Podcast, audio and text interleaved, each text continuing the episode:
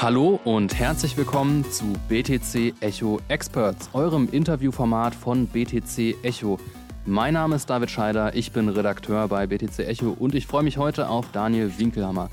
In seiner po Position als Geschäftsführer von 21 Bitcoin, einer Bitcoin-Only-Sparplan-App, ist er ganz nah dran am Puls der Privatanleger und kann uns sicher etwas über das aktuelle Investitionsverhalten der Bitcoiner erzählen.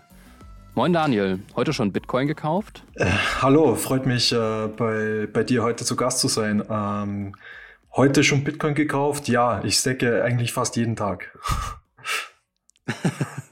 Sehr schön. Über äh, Sparpläne und deren Laufzeit werden wir gleich auch noch reden. Ja, Daniel, fangen wir doch einmal so an. Wie bist du auf Bitcoin aufmerksam geworden und was fasziniert dich an Bitcoin? Das ist eine gute Frage. Ähm, ich habe das erste Mal so eine richtige Berührung mit Bitcoin gehabt. Das war Anfang 2011, ähm, damals noch in der Schule. Ich hatte in Österreich so eine technische Schule absolviert. Das heißt, ähm, wir haben da früh schon auch Programmieren gelernt. Und äh, ich kann mich erinnern, wie damals auch ein Klassenkollege von uns seine Serverfarm beziehungsweise äh, seine Server mit Bitcoin äh, gezahlt hat damals. Ähm, das waren einige hunderte Bitcoins, die der da immer monatlich äh, überwiesen hat. Äh, damals war ja ein Bitcoin noch nicht ganz so viel wert, äh, wie es heute ist. Das war dann so mein erster Berührungspunkt, habe mich aber damals leider dann auch nicht äh, näher damit beschäftigt und ähm, habe dann mehrere so Touchpoints gebraucht. Äh, ich habe dann das erste Mal versucht, Bitcoin zu kaufen. 2014 war das, glaube ich. Da, da war es damals noch sehr, sehr schwer, auch äh, Bitcoin zu, zu bekommen. Ich habe mich dann bei Local Bitcoins angemeldet und da musste man sich ja dann quasi auch ähm, persönlich mit jemandem treffen und ähm, dann Geld gegen Bitcoin tauschen. Es war mir damals aber dann auch irgendwie zu aufwendig und äh, zu kompliziert, dass ich das dann wieder verworfen habe. Und dann schlussendlich, ich glaube, so der dritte Berührungspunkt, das war bei mir Anfang 2017 kann ich mich noch ganz gut äh, erinnern, wie, wie ich so eine Schlagzeile auch wieder gelesen habe, dass Bitcoin die 1000 Dollar äh, Marke wieder geknackt hat.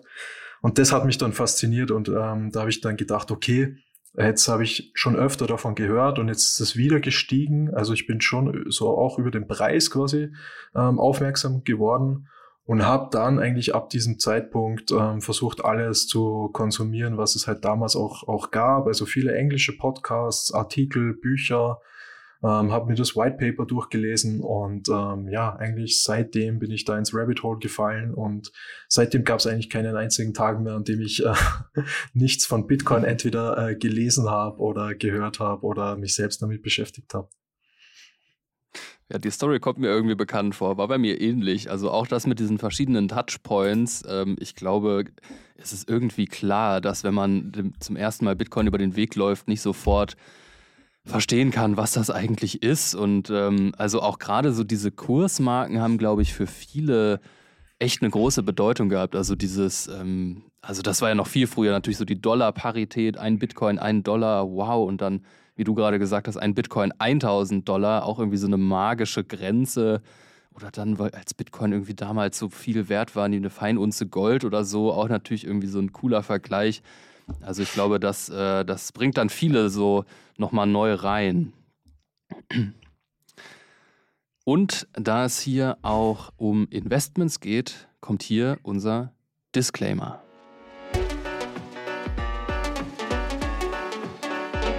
Achtung, dieser Podcast stellt keine Anlageberatung dar.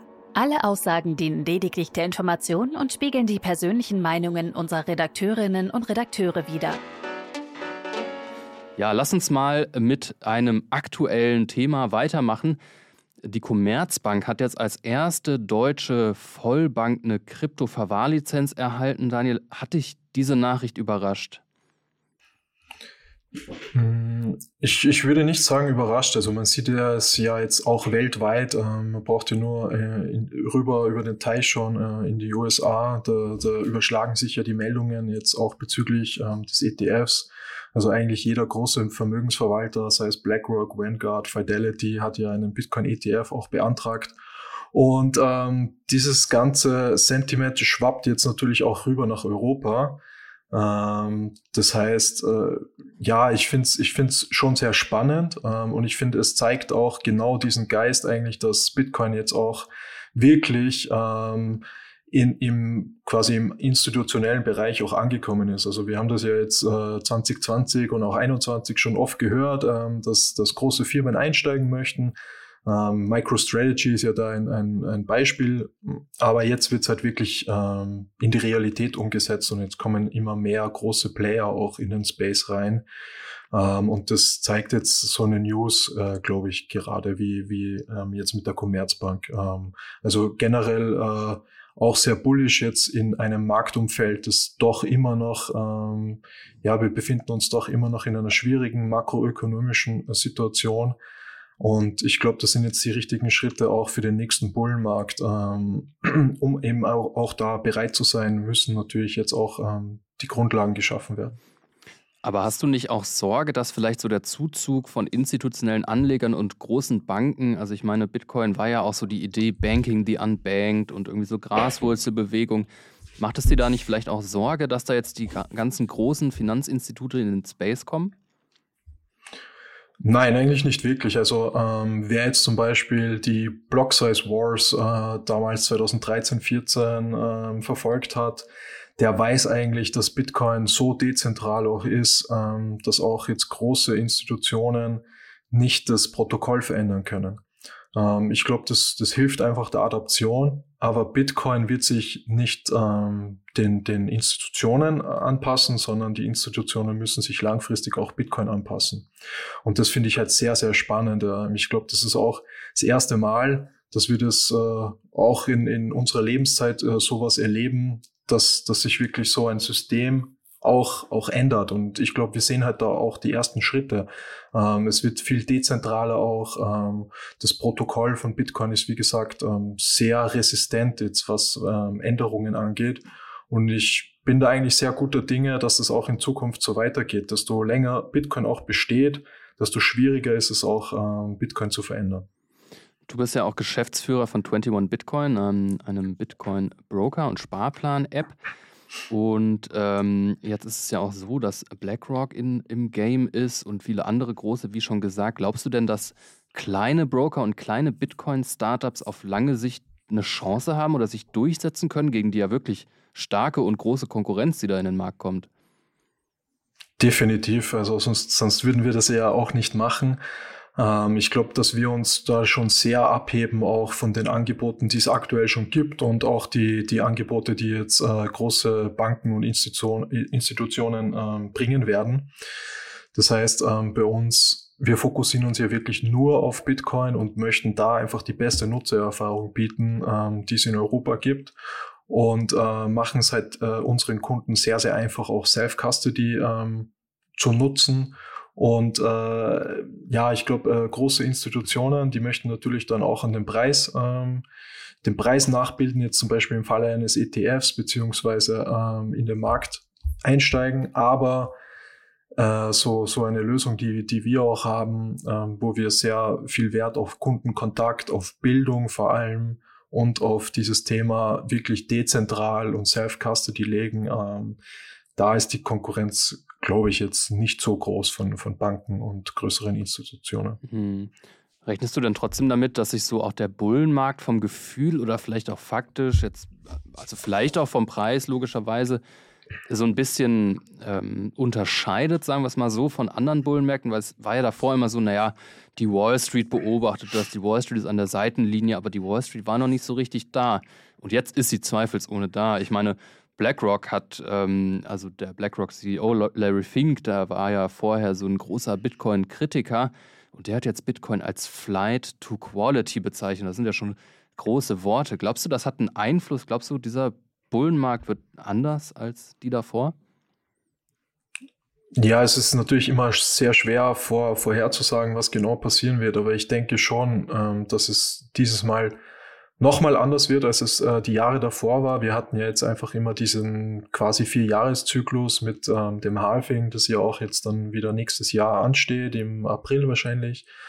Ähm, aber ich denke schon, dass es äh, dieses Mal auch noch größer wird, weil mittlerweile einfach die On-Ramps schon so gut sind. Das heißt, äh, mittlerweile kann eigentlich jeder Privatkunde in Bitcoin investieren, aber auch Institutionen. Also es gibt jetzt mittlerweile so viele Angebote, ähm, dass auch Unternehmen davon profitieren können. Und ja, es gibt, glaube ich, mittlerweile auch fast gar keinen mehr, der nicht von Bitcoin mal gehört hat oder zumindest jemanden kennt, der sich auch ähm, in dem Bereich auskennt. Ähm, das war 2017 noch ganz, ganz anders. Also ich kann mich damals erinnern, da war das immer noch so ein Nischenthema, obwohl das ähm, auch in den Medien natürlich sehr gepusht wurde. Aber wenn man dann wirklich mal mit äh, einigen Leuten gesprochen hat, ähm, haben trotzdem noch nicht ähm, so, so viele Leute auch ja, Bitcoin äh, Exposure gehabt. Und ich glaube, das wird sich im nächsten Bullenmarkt drastisch ändern. Wie ist es denn so in deinem Freundes- und Bekanntenkreis? Gibt es da Bitcoiner? Weil bei mir ist das schon so, also ja, ich stimme dir zu, Bitcoin ist bekannter und jeder hat zumindest schon mal davon gehört, aber irgendwie lassen sich die Leute auch nicht so richtig überzeugen und ähm, sind, sind noch sehr viele sehr skeptisch und trauen sich noch nicht so richtig. Machst du diesen, diese Beobachtungen auch oder wie ist das bei dir? Äh, ja, jetzt vor allem nach dem jüngsten ähm, Preisanstieg ist das Feedback sehr, sehr positiv. Also ich habe natürlich jetzt ähm, auch durch meine Tätigkeit bei 21 Bitcoin ähm, das wissen natürlich meine Freunde, Bekannte und Familie und ähm, ich habe die dann auch immer wieder mal äh, oder habe versucht, so Samen zu pflanzen über die letzten Jahre und immer mal wieder halt Bitcoin erwähnt, beziehungsweise ähm, vielleicht, also ich versuche da niemanden zu drängen oder, oder ihn zu seinem Glück zwingen. Aber ich merke schon, dass jetzt immer mehr Leute auf mich ähm, auch ähm, zukommen und jetzt auch über die letzten Monate dann vielleicht ein paar hundert Euro investiert haben und das trägt natürlich dann Früchte, wenn der Preis äh, nach oben geht und da sind jetzt die Leute schon sehr, sehr euphorisch äh, in meinem Umfeld. Was natürlich, ähm, ich glaube, da kann sich jeder dann auch ähm, zurück versetzen, wenn man das erste Mal so einen kleinen Bullrun, nenne ich es jetzt mal, oder zumindest einen Preisanstieg erlebt hat, dass man dann euphorisch wird. Und das merke ich äh, einfach jetzt so über die letzten Monate. Ich glaube auch, aktuell ist auch das Grundrauschen sehr, sehr hoch. Für das, ähm, also wir befinden uns ja mehr oder weniger doch in einem Bärenmarkt, würde ich jetzt mal sagen, einfach auch, auch makroökonomisch. Also meinst du Und Bitcoin oder meinst du also so den traditionellen Finanzsektor, wenn du auf Bärenmarkt sprechen kommst? Ja, ich würde ich würd, äh, da, da beide Märkte mhm. ähm, mhm. als Bärenmarkt aktuell klassifizieren. Ähm, und man merkt schon, dass, dass auch im Bitcoin-Bereich das, der, der, das Grundrauschen einfach viel, viel höher ist. Also die Medienberichterstattung ist trotzdem viel höher. Also ich kann mich erinnern, 2018, 19, da wurde Bitcoin ja äh, totgesagt und ähm, eigentlich hat das niemanden interessiert. Und ähm, für das äh, sind wir jetzt, glaube ich, schon auf einem ganz anderen Niveau. Mhm. Spannend, dass du diesen, ähm, also aktuell Bitcoin auch als Bärenmarkt klassifizierst. So meine Intuition wäre ein bisschen anders. Ich denke, ja, so seit Jahresbeginn 120 Prozent im Plus. Ähm, ab wann ist denn für dich Bitcoin dann im Bullenmarkt? Ja, also ich würde es jetzt nicht tiefsten Bärenmarkt nennen, aber ich glaube schon, ähm, klar, äh, wir haben eine gute Performance jetzt auch year to date gehabt, ähm, aber der, der klassische Bullenmarkt, wie wir diese crazy Berichterstattung und, und wirklich diesen Hype, den haben wir aus meiner Sicht mhm. aktuell noch nicht. Ähm, eigentlich das habe ich damit gemeint. Ja, ja, das stimmt. Also ich glaube, ja, so spätestens, wenn ein Allzeithoch nach dem nächsten kommt und man irgendwie alle fünf Minuten seine Portfolio-App checkt oder sonst wo, wo man äh, die Kurse checkt, dann ist man so in der Euphoriephase und dann muss man natürlich auch ein bisschen aufpassen. Aber aktuell ähm, bin ich, also ich persönlich bin relativ erstaunt da, äh, darüber, wie gut Bitcoin jetzt auch schon im Vorfeld des Halvings performt und auch so, wenn man sich die Hashrate anguckt, auch ein Allzeithoch nach dem nächsten, ähm, finde ich auf jeden Fall richtig krass. Und ähm, ja, wir wollen beim Mining bleiben. Da hatten wir jetzt gerade im Vorfeld der Sendung darüber gesprochen, eine Nachricht, die jetzt ganz frisch reinkam. Und zwar hat am 16. November Tether, also man kennt es vom Stablecoin USDT, verkündet, ähm, 500 Millionen US-Dollar, also eine halbe Milliarde Dollar in Mining-Aktivitäten zu investieren und man will zum größten Bitcoin-Miner der Welt werden. Fand ich wirklich crazy. Und da ist auch so ähm, das Thema wieder Paraguay und El Salvador dabei, also Lateinamerika als Mining-Standort.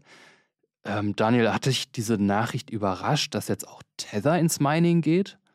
Ja, hat mich schon ein bisschen überrascht. Also ich, äh, du hast es vorher gerade gesagt, äh, Bitcoin, äh, die, das Fundament von Bitcoin wächst eigentlich die ganze Zeit, e egal, jetzt unabhängig vom Preis. Ähm, die, die Hashrate, wie du sagtest, ist am All-Time-High. Und ähm, dass da sehr, sehr viel Kapital reinfließt, zeigt einfach, wie langzeitorientiert viele Firmen da auch denken. Und ich glaube, das ist auch genau der richtige Schlüssel. Also man sollte da schon immer mit einem relativ langfristigen Zeithorizont ähm, rangehen. Egal, ob man jetzt äh, einfach privat investiert oder ob man da ein Unternehmen gründet oder ob es Mining ist. Ähm, das ist eine sehr, sehr langfristige Kapitalanlage. Also wenn man da jetzt eine halbe Milliarde investieren möchte, ähm, dann ist das sicher ein Projekt, das sich äh, nicht über ein, zwei Jahre äh, amortisiert. Also ähm, das ist schon sehr beeindruckend auch zu sehen, wie viel sich in dem Space auch tut. Und ich finde generell Mining ist eine sehr, sehr spannende, äh, sehr, sehr spannender Unterpunkt auch oder Unterbereich äh, von Bitcoin. Und äh, ja, ich bin gespannt, was sich was sich da auch tut. Ähm, vielleicht in Europa auch, ähm, dass wir da auch den Anschluss vielleicht doch nicht äh, zu 100 Prozent verlieren. Aktuell schaut es ja nicht so, nicht so rosig aus in Europa. Ähm, das sind uns natürlich die USA ähm, und, und jetzt auch Südamerika weit voraus. Aber ja, ich finde es generell einfach extrem spannend, wie, wie kompetitiv dieser Markt auch ist. Und äh, Bitcoin Mining kann eben von überall aus der Welt ähm, gestartet werden. Du brauchst eigentlich nur überschüssige Energie oder günstige Energie und eine Internetverbindung. Und ähm, das haben wir halt überall auf der Welt. Und ja, bin gespannt, wie sich das jetzt dann auch äh, weiterentwickelt, wenn der Preis wirklich dann auch ansteigt. Ja, für die Zuhörerinnen und Zuhörer, wenn euch das Thema Mining interessiert, dann kann ich nur die Folge empfehlen, die ich mit Munich International Mining aufgenommen habe. Findet ihr auch ähm, hier im Experts Podcast. Einfach mal ähm, nach Bitcoin Hosted Mining suchen. Super interessant, was die beiden Jungs da erzählt haben.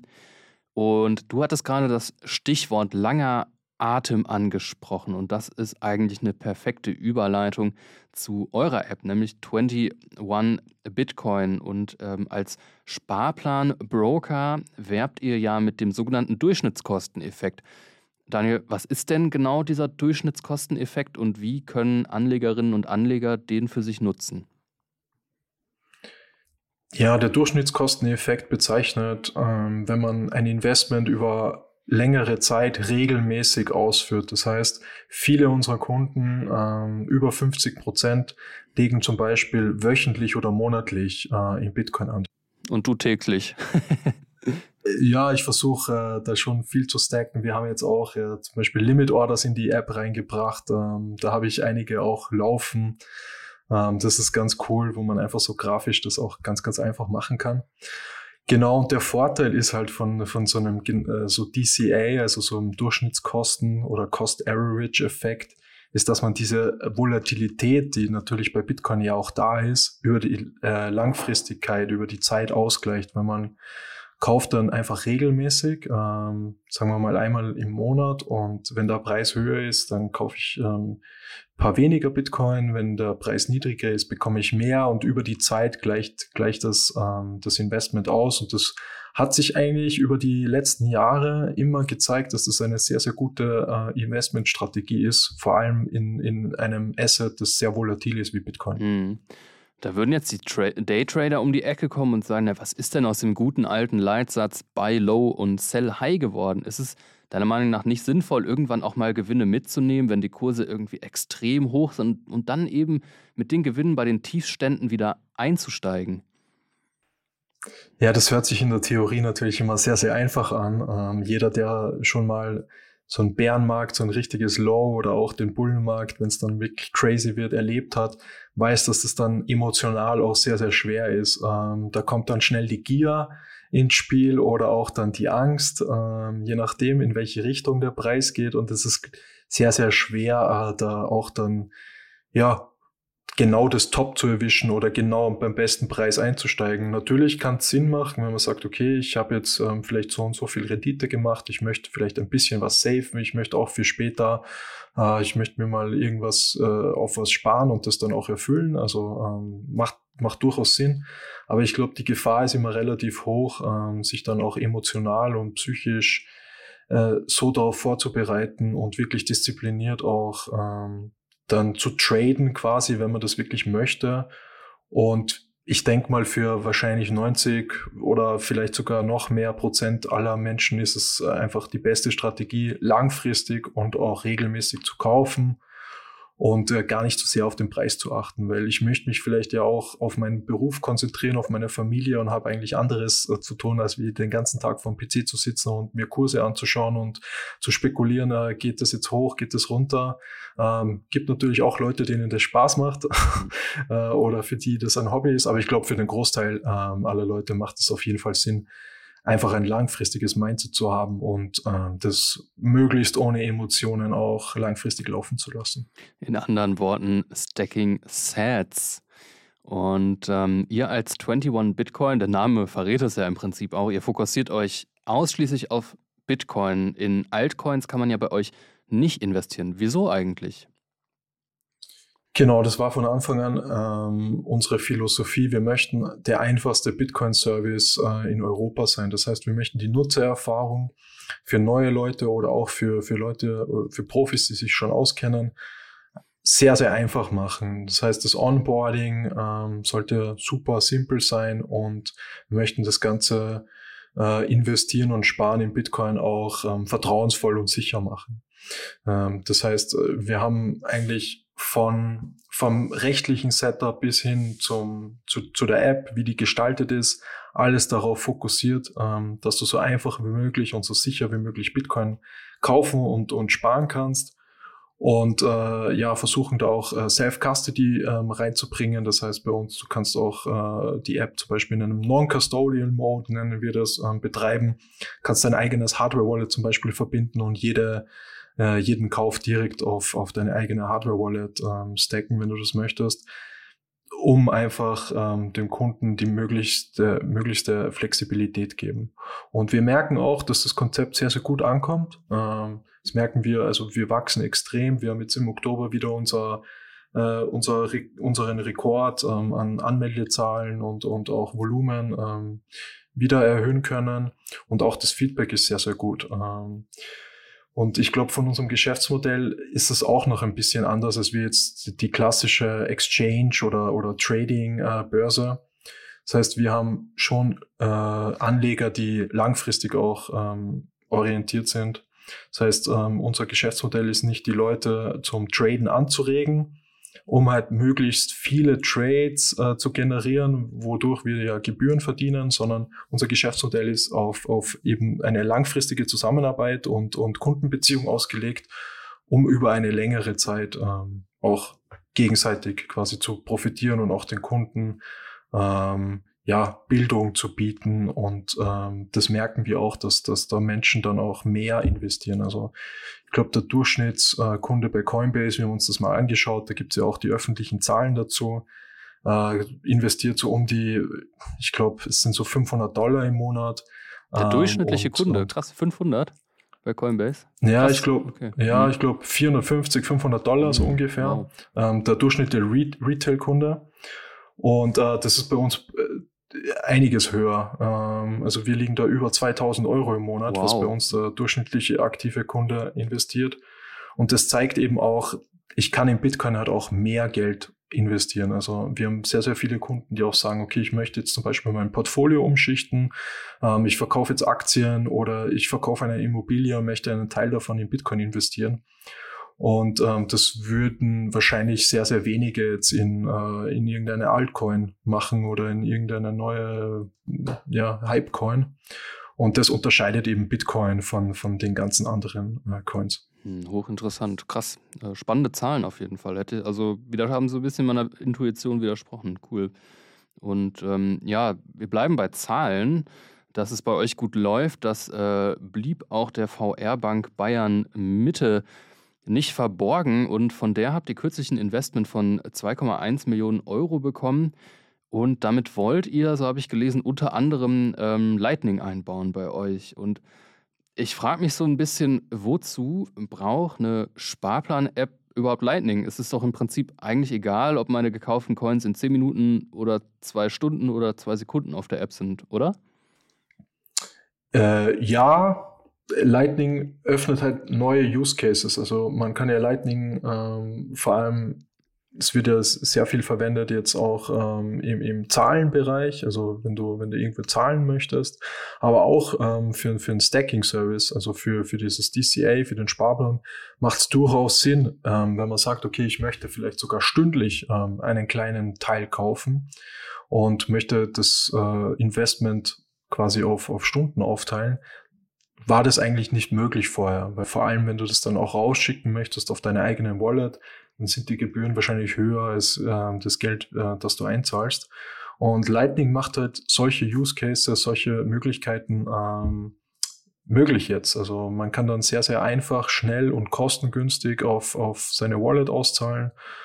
Und äh, ja, hat halt dann neue Möglichkeiten, ähm, die sich vielleicht jetzt auch noch gar nicht äh, zu 100 Prozent alle erschließen.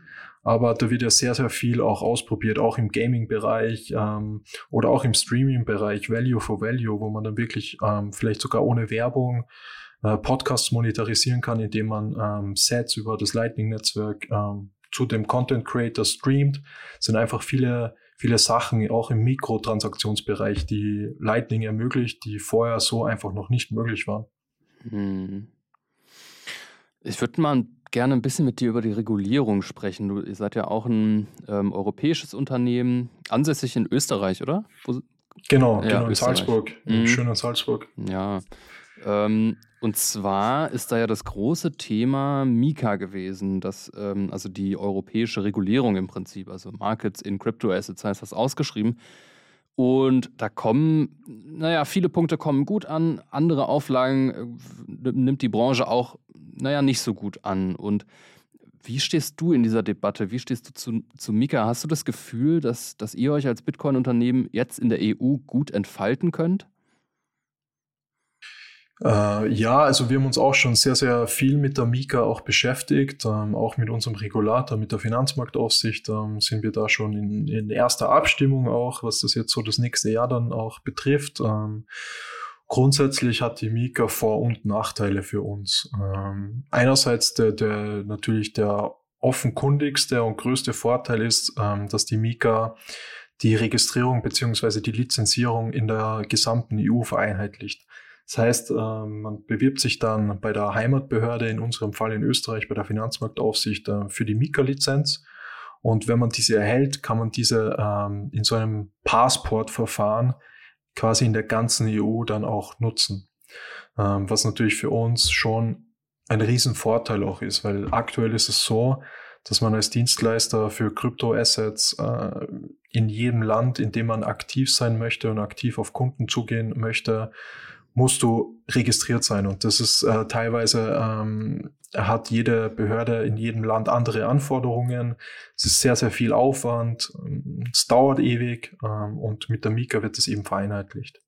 Es gibt natürlich aber auch Nachteile. Also ich glaube, vor allem für Startups, für kleinere Unternehmen oder ja, für, für, wenn man jetzt quasi so ein Unternehmen starten möchte, wird es, glaube ich, sehr, sehr schwer auch, weil so eine Mika-Lizenz muss man sich vorstellen, ähnlich vielleicht wie eine MIFID, also Wertpapierlizenz. Ähm, vielleicht kann man sich auch so vorstellen wie eine Bankenlizenz Light Light. Also ganz bei einer Bankenlizenz sind wir natürlich nicht, aber es sind schon sehr, sehr viele Anforderungen, ähm, die du erfüllen musst. Äh, unter anderem gibt's Kapitalanforderungen. Das heißt, du kannst jetzt nicht einfach ein Startup gründen und sagen, ja, du bietest das jetzt an, äh, wenn du nicht ein gewisses Kapital vorweisen kannst. Äh, du musst sehr, sehr viele Risikomanagement ähm, Policies, Richtlinien einhalten und aufstellen. Du musst äh, sehr transparent auch gegenüber dem Kunden sein. Was, was Verbraucherschutz betrifft, da ist in der Mika sehr, sehr viel drinnen, was vielleicht für den Endkunden auch gut ist. Ähm, so Beispiele wäre, wie kommt der Preis auf deiner Exchange oder auf deiner Börse zustande. Ähm, einfach, ähm, da schaut der Gesetzgeber halt äh, sehr auf den Verbraucherschutz, ähm, auch verständlich wahrscheinlich nach den ganzen Themen, die wir mit FTX und, und Celsius und wie sie alle heißen erlebt haben. Aber ja, äh, es hat alles Licht und Schatten. Äh, aber wir, wir stellen uns auf jeden Fall die Herausforderungen und, und äh, sind eigentlich guter Dinge, dass wir auch, ähm, unser Anspruch ist auch, der, das erste Bitcoin Only-Unternehmen zu sein mit der Mika-Lizenz. Ja, das Wettrennen äh, steht auf jeden Fall. Da gibt es äh, auch noch andere, die das auch möchten. Ähm, gibt es denn etwas so Konkretes, was du dir vielleicht von einer Regulation wünschen würdest, was da jetzt in Mika nicht drin ist, aber was du denkst, ach Mist, das hätte eigentlich unbedingt da reingemusst? Äh, ja, gut, äh, die Mika ist eh schon äh, relativ lang. Also ich glaube, wenn man sich das anschaut, ähm, auf Deutsch sind es über 300 Seiten. Ähm, da steht schon sehr, sehr viel drinnen. Ähm, grundsätzlich steht auch viel drinnen, das uns jetzt nicht direkt betrifft als, als Dienstleister. Vor allem auch, da wir uns nur auf Bitcoin fokussieren, ist es für uns, glaube ich, auch vielleicht sogar ein wenig ein Vorteil im äh, Gegensatz zu anderen Krypto-Exchanges, die, die, die sich halt mit mehr Token beschäftigen. Das heißt, das heißt ähm, ich glaube, da werden wir auch langfristig einen äh, regulatorischen Vorteil auch haben, ähm, weil es einfach weniger Aufwand ist. Und ähm, ja, jetzt konkret gibt es natürlich schon einige Dinge, ähm, die, die ich persönlich vielleicht anders machen würde. Ähm, ist, ist, ist natürlich immer schwer, ich hoffe einfach ähm, auf einen guten Austausch. Also wir sind da auch sehr, sehr viel und direkt auch mit den Regulierungsbehörden im Austausch. Ähm, und man wird auch sehen, also die Mika ist natürlich eine Verordnung und da steht viel drinnen, aber es ist dann auch immer so eine Frage, ja, wie wird es dann wirklich umgesetzt und wie wird es ähm, enforced quasi? Und ähm, das wissen wir jetzt noch nicht hundertprozentig. Ähm, da sind wir jetzt dabei, auch über das nächste Jahr das äh, so abzustimmen. Und dann wir, wir werden wir sehen Ende, Ende nächsten Jahres, wie es dann wirklich aussieht. Ja, letzte Frage schon, Daniel. Die ist immer sehr beliebt. Mich würde interessieren, bei diesen ganzen bullischen News, die wir jetzt durchgesprochen haben, was ist dein Tipp? Wo liegt das Market Top für den kommenden Bullenmarkt? äh, ja, Preisprognose mhm. ähm, für den kommenden Bullrun. Also ich muss jetzt kein Datum sagen, oder? Keinen Zeitraum. Nö, nö. Ähm, mir würde natürlich die Zahl äh, 210.000 Dollar sehr gut gefallen. Mm, gute Antwort. Ja, also schauen wir mal, ob wir das hinbekommen. Ja, auf jeden Fall. Ähm, ja, vielen Dank, dass du dabei warst, ähm, hier beim BTC Echo Experts Podcast. Ich persönlich bin ja ein Fan von DCA-Sparplänen. Ich finde, das ist so die beste Gangart, irgendwie in Bitcoin zu investieren schön alles auf äh, Autopilot haben. Die Idee gefällt mir auf jeden Fall gut und die Kurse checke ich seitdem auch ehrlich gesagt seltener. Und da muss man auch nicht ständig irgendwelche Trading-Entscheidungen treffen. Das ist ja auch alles irgendwie stressig.